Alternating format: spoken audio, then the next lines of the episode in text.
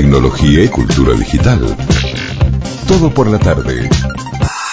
Le agradezco muchísimo el contacto a Agustín Belloso, uno de los fundadores de Tomorrow Foods, que ya está conectado allí del otro lado del, del Meet. ¿Cómo estás, Agustín? ¿Qué tal? Buenas tardes. Hola Fernando, muy buenas tardes a todos ustedes, muchas gracias por la invitación. Bueno, un gustazo. Ahí después de, después de algunos días de, ajustar la agenda nos pudimos encontrar.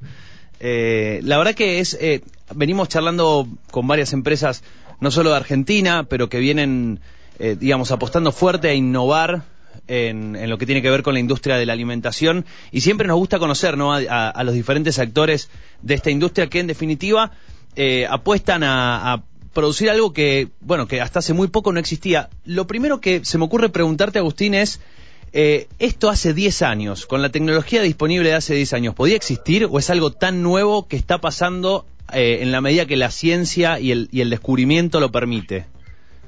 Yo te diría que, sin duda esta, esta, nueva alimentación basada en plantas está montada en la, en la tecnología y es la tecnología la que va encontrando formas innovadoras de presentar las, los vegetales, las legumbres y otros cultivos para, entre comillas, engañar al consumidor y que vaya incorporando esos alimentos también en una dieta más diversa y más variada, pero también se han ido alineando otras cuestiones, ¿no? Una mayor conciencia ambiental de, por parte de las nuevas generaciones, sobre todo como los millennials y los centennials, también una mayor conciencia respecto de cómo la alimentación influye realmente en nuestra salud y, ya se, se, está hablando mucho más de una alimentación preventiva, ¿no? No, no una medicina paliativa, sino una alimentación preventiva, comer mucho más saludable para evitar eh, distintas enfermedades. Entonces se van dando una conjunción de cosas que la tecnología viene a potenciar, ¿no? Porque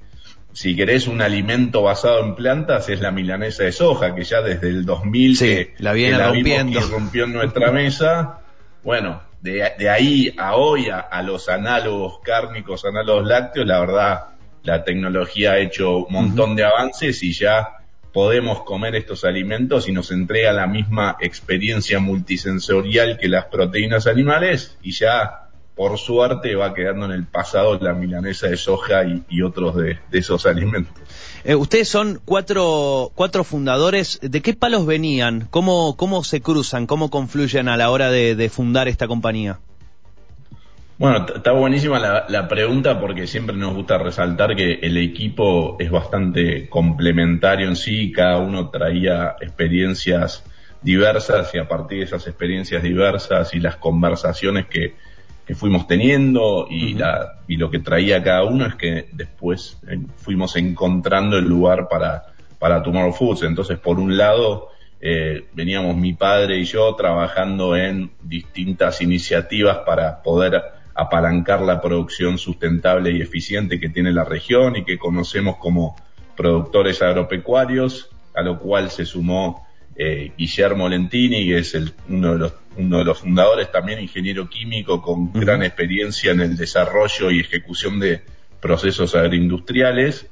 Y, y, en esos tres, esos primer equipo de tres, fuimos evaluando distintas iniciativas para agregar valor en origen, que veíamos que era lo que faltaba en Argentina y la región, dentro del área de la bioeconomía, si querés como gran eh, segmento, ¿no? Con biorefinerías, con biogás, con otras iniciativas.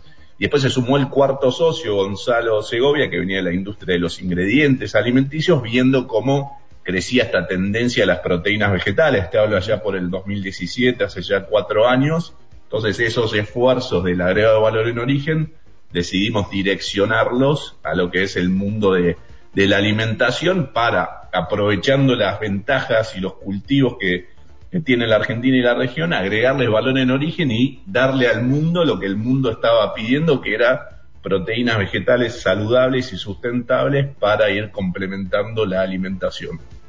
Bueno, es eh, esto hace cuánto eh, oficialmente que, fundan la, compañía? ¿Hace cuántos años vienen trabajando? En, te diría, en el 2017 comenzaron esas conversaciones y empezamos a intercambiar. En el 2000, principio del 2018 constituimos formalmente a través de lo que, de lo que se conocía como las SAS, que, están ahí bajo fuego, esperemos que no la saquen porque para los emprendedores es una gran herramienta. Em, en el 2018 comenzamos con esto y en el 2019 recibimos una primera inversión de, de la primera aceleradora de biotecnología de Latinoamérica, que es Grid Exponential, que te diría lo consideramos como un quinto cofundador porque realmente nos ayudó a no solo ajustar el modelo de negocio, sino lo más importante y que resaltamos siempre, nos ayudó a cambiar la mentalidad y nos empujó a realmente animarnos a ir a buscar un impacto global con esto, ¿no? No, no tener una, una mentalidad de hacer algo local, regional, con, que sea bueno, sino realmente animarnos a salir a, buscar ese impacto a nivel global, obviamente con la consecuente, con el consecuente ajuste del modelo de negocios, de nuestra propuesta de valor y demás.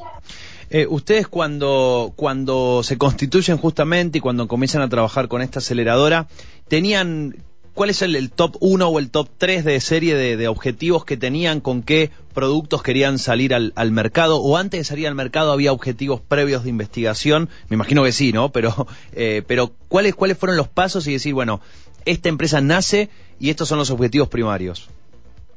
Dirían los objetivos y de esas primeras conversaciones que, te contaba entre los fundadores veíamos o compartíamos eh, tres objetivos claros, que era cambiar tres grandes paradigmas que vemos hoy en el país. Por un lado, cambiar un, modelo agroexportador en el cual seguimos exportando materia prima e importando los insumos o, productos ya transformados por ese agregado de valor en origen.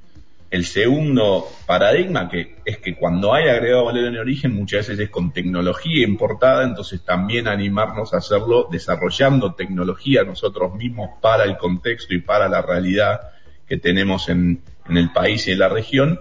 Y el tercero, el tercer paradigma que, que, queríamos cambiar era el modelo de creación de riqueza por un modelo que tenga la sustentabilidad en el centro, ¿no? Entonces pensar realmente desde el inicio una compañía que tuviera un impacto positivo en los tres ejes de la sustentabilidad social, económico y ambiental desde el principio. Por eso nos gusta llamarnos nativos sustentables, porque desde ahí, desde esa concepción, fuimos luego diseñando nuestro modelo de negocio, nuestros procesos, nuestras interacciones con, con, otros, con otros privados y con, con el sistema científico público, siempre en esa línea de hacerlo sustentable. Eh, tengo entendido que con, con, esa, con esa inversión de, de, Grid Exponential están trabajando en el primer, eh, corregime si me equivoco, primer centro de innovación en proteínas vegetales de la región, de la región LATAM. Exactamente, digamos, y eso tiene mucho que ver con ese cambio de, paradigma, ¿no? Ya todos conocemos el rol de liderazgo que tiene la región, eh, primero con Argentina y Brasil en la producción de soja, maíz y otros commodities, faltaba eso, realmente ponerse a investigar, a desarrollar conocimiento en torno al agregado de valor en origen. Entonces, eso es lo que estamos haciendo en este primer centro de investigación, generando el conocimiento que nos permite destrabar ese potencial que tiene la región para generar insumos, ingredientes y los productos que está pidiendo el mundo basados en proteínas eh, vegetales. Para ese desafío mayúsculo que es generar ese centro y ese conocimiento no solo nos acompaña Gridex, sino también se han ido sumando otros inversores del ambiente local y regional, algunas empresas de biotecnología, otros inversores ángeles que lo más importante para nosotros es que comparten la visión y comulgan con esa visión para luego ir sumando esas sinergias, ¿no? Se habla mucho del concepto de del smart money, ¿no? No solo que un inversor aporte el cheque, sino que realmente después pueda sumar valor a la empresa y es algo en lo cual hicimos mucho hincapié.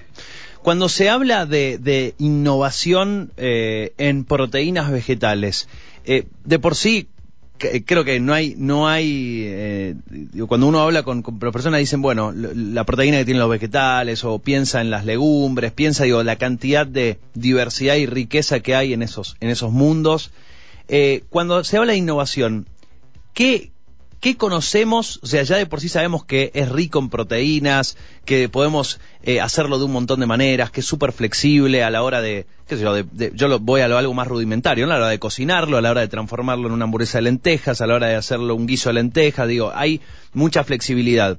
Pero de eso que conocemos, ¿cuánto, eh, cuánto eh, se preguntan ustedes qué es lo que todavía no se conoce y por eso están abriendo este centro? ¿Qué es todo lo que piensan resta por descubrir de la potencialidad de, de las proteínas vegetales?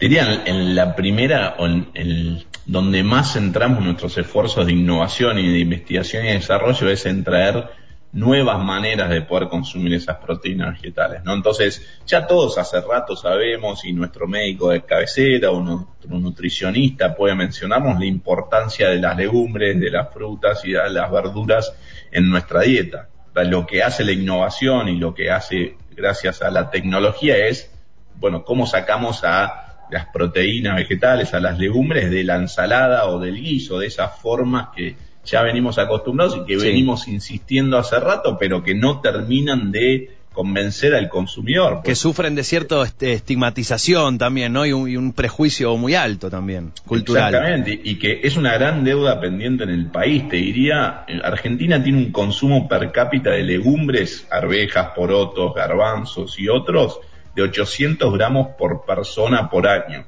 Cuando vos lo comparás con Brasil o con Europa, que están a razón de entre 14 y 18 kilos por persona por año, estás viendo que hay un montón que no aprovechamos todavía. Bueno, el que se puede ir una semana a Brasil se da cuenta que todo, todo hay un poroto ahí en el plato, siempre hay un poroto en el plato. Tal cual, hay mucho de idiosincrasia, de cultura alrededor de la carne y de las proteínas animales, pero también hay mucho de que insistimos con las mismas fórmulas de siempre. Entonces, si querés, la mayor innovación que habíamos tenido en los últimos años era el humus, ¿no? Algunos descubrimos el humus que es a partir del garbanzo. Bueno, nosotros lo que hacemos es buscar aislar la proteína de esas legumbres, ¿no? Tomar una arveja y sacar una proteína lo más pura posible, porque esa proteína es realmente el nutriente que yo quiero de la arveja. Y lo, lo bueno de esto es que cuando aíslo esa proteína, después es el ingrediente clave para desarrollar alimentos que me entreguen la misma experiencia que un alimento basado en proteínas animales. Entonces, lo que hacemos en Tomorrow Foods es aislar, extraer y funcionalizar esas proteínas, darle las características necesarias para después formular un, una hamburguesa en base a proteína arveja, pero no arveja remojada y apelmazada, que es una una hamburguesa vegetal, sino realmente una hamburguesa que tenga la apariencia, el sabor, la textura y me dé la misma sensación de mordida que una hamburguesa de carne. Lo mismo con un análogo de huevo, con un análogo lácteo y con otros productos que estamos desarrollando. Sabes que la otra vez hablaba con, con eh, parte de los directivos del, de la Asociación de Productores a Base de Plantas, que entiendo que, ustedes son parte, eh, y, y me decían que es, es interesante todo lo que está pasando con los análogos, ¿no? Con el, bueno, hamburguesa, que se mordés y tiene sabor a carne, pero no es carne, es a base de plantas. Pero eh, que lo, lo, ideal, o sea, vos decías, ¿no? El, el, tema del engañar a, la cabeza para que sí, estoy comiendo una hamburguesa, pero es, eh, es de arvejas, es de, de remolacha, de, etcétera. Pero qué importante sería que exista este clic cultural y que no hace falta que tenga forma, sabor y textura de la carne, ¿no? Empezar a buscar que no sea un análogo, sino que sea un producto original.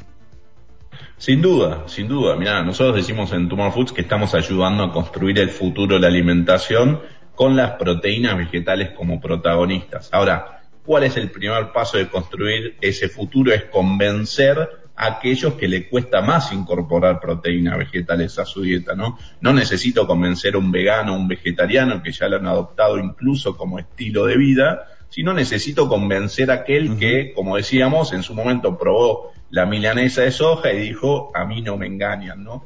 Pero que son consumidores que están buscando activamente consumir proteínas vegetales, que se los llama los flexitarianos, pero que todavía no abandonaron las proteínas animales. Entonces van y vienen. En ese ir y venir, en la medida en que el producto de base proteína vegetal no le entregue la misma experiencia o no le entregue un buen sabor o no sea conveniente porque significa que me tengo que poner a remojar los granos 12 horas antes y demás, chao, se me cae la posibilidad de incorporarlo a mi dieta y capturar todos los beneficios que trae una dieta más diversa y con, y con mayor, con mejor proporción de distintos alimentos. Entonces, a ese grupo es que con, con que es que con los análogos queremos convencer Te entrego la misma experiencia y además con todo lo bueno que tienen las proteínas vegetales. En la medida que vayamos convenciendo a esa gente y vaya en incorporando más proteínas vegetales a su dieta, aunque sea de esta manera, estoy seguro que vamos a, tener un mejor futuro de, la alimentación. Me acuerdo la, hace, no, creo que esto hace 10, 12 años atrás, no, me acuerdo ni exactamente la fecha ni exactamente el precio, pero voy a decir una barbaridad que es más o menos lo que valía la, una de estas primeras hamburguesas que se hicieron a base de plantas, creo que era así como 100 mil o 10 mil dólares cada una valía, era una despiole de dinero, obviamente por todo lo que significaba ser los que venían a romper, innovar, ser los, no sé si los primeros, pero uno de los primeros. Eh, esto ocurrió hace creo que 10, 12 años atrás. Eh, ¿cómo, ¿Cómo han ido bajando los costos de este tipo de tecnologías?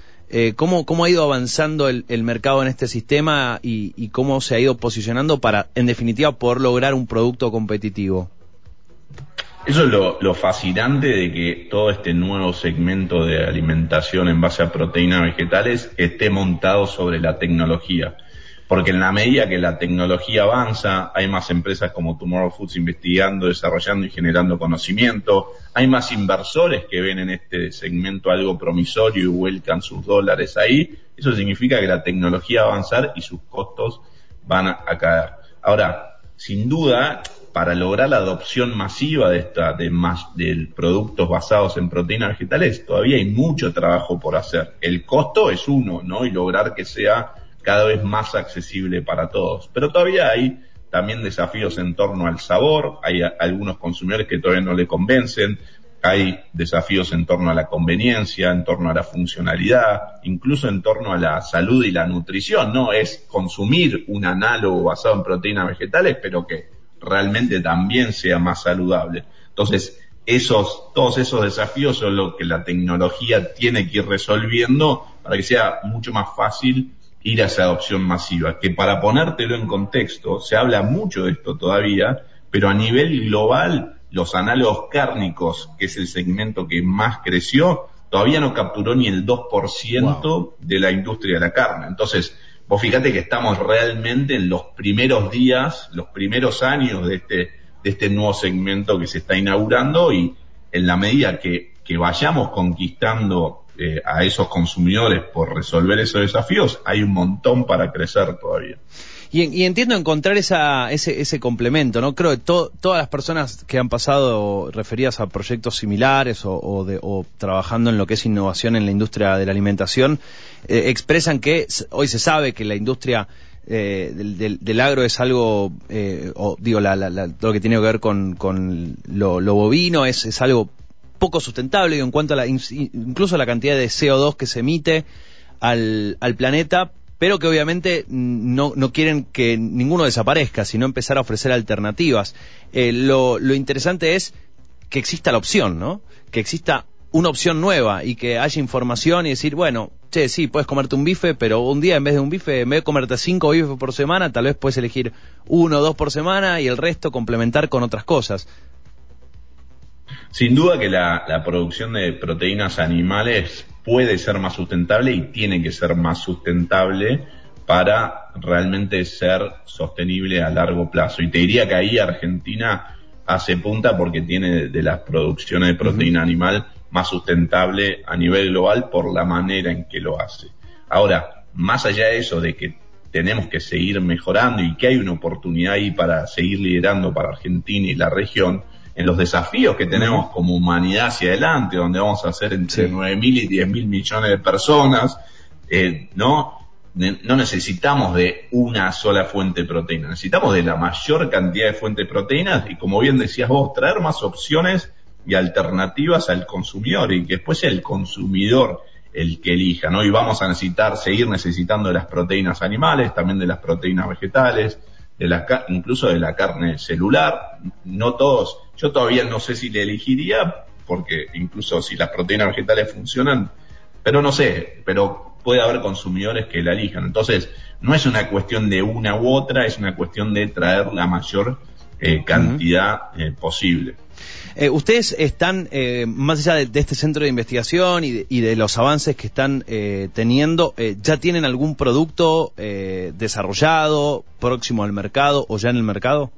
Sí, en, Tomorrow Foods lo que buscamos para construir ese futuro de la alimentación es habilitar a que cada vez más empresas puedan ofrecer estas alternativas en el mercado. Entonces nosotros tenemos un modelo de B2B en el cual ofrecemos soluciones y, sistemas proteicos vegetales a, jugadores de la industria alimenticia para permitirles que ellos puedan lanzar un producto plant-based de una manera simple y ágil y con las demandas y los claims que hoy está pidiendo el consumidor. Entonces, hoy, por ejemplo, ya estamos ayudando al sector de la gastronomía, en donde tenían clientes que le exigían que en su menú tuvieran una opción plant-based Hoy estamos ayudándolos y dándoles una hamburguesa basada en, proteína de arveja para que en una semana, desde que prueban, le gustó, en una semana ya lo pueden tener en su menú y, tener la solución lista.